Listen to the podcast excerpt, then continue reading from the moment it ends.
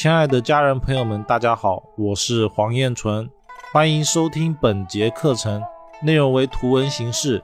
音频平台的朋友可以查看主页领取相关学习资料，以便学习更多完整内容。再来主星十二宫之后呢，就是四化星。那四化的概念是紫微斗数独有，也就是说，我们要怎么样区分八字的神煞啊，或者是一些其他的推命术的理论啊，包括风水上面的那些星座的吉凶的本质的区别，就紫微斗数有四化的概念，也就是说。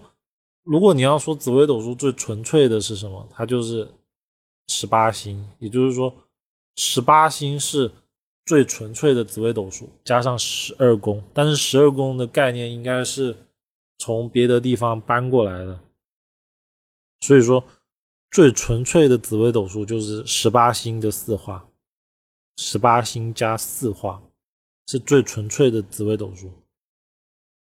然后呢，为了让它能够对应到我们生活上的吉凶祸福，所以加入了十二宫的概念，这也是飞星紫微斗数的整体逻辑。四化的特性呢，代表了事情的起承转合，论断事情的因果关系、起始与结束。它依托了出生年的天干、大运的天干、流年的天干，还有我们太岁的天干。十二宫的天干等等，我们论断它的吉凶祸福。内容为图文形式，想要系统学习的朋友可以关注微信公众号“燕纯易学”领取图文内容。那四化星呢，有化禄星、化权星、化科星跟化忌星。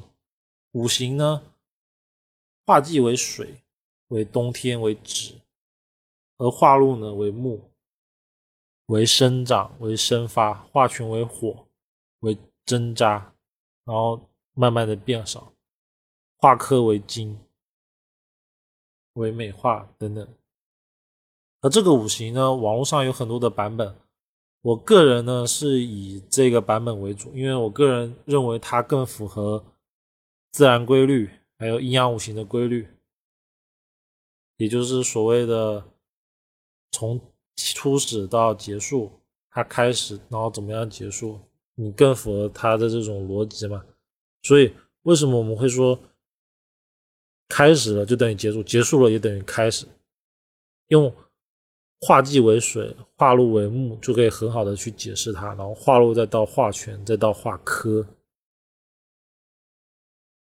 在这边提一个题外话，虽然说，嗯，很这个可能是比较专业的一些外话了。就是紫微斗数四化怎么来的？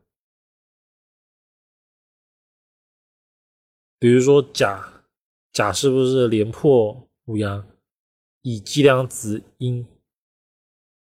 这呢其实是一种先后天八卦的概念。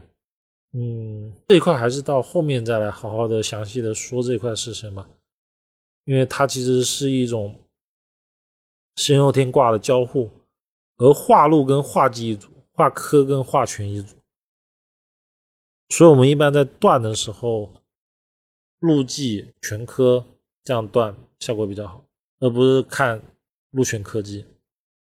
当然说，因为我们也可以认为说天干所带来的禄全科技就是一个事情的前因后果，也可以这样去理解。听众朋友们，大家好，课程内容较多，建议从第一节课课程总纲开始学习。常听课程的朋友会发现部分内容有所缺漏，这是因为某些原因被下架了。想要系统学习的朋友可以关注公众号“燕纯易学”，搜索“燕纯易学”，查找不迷路。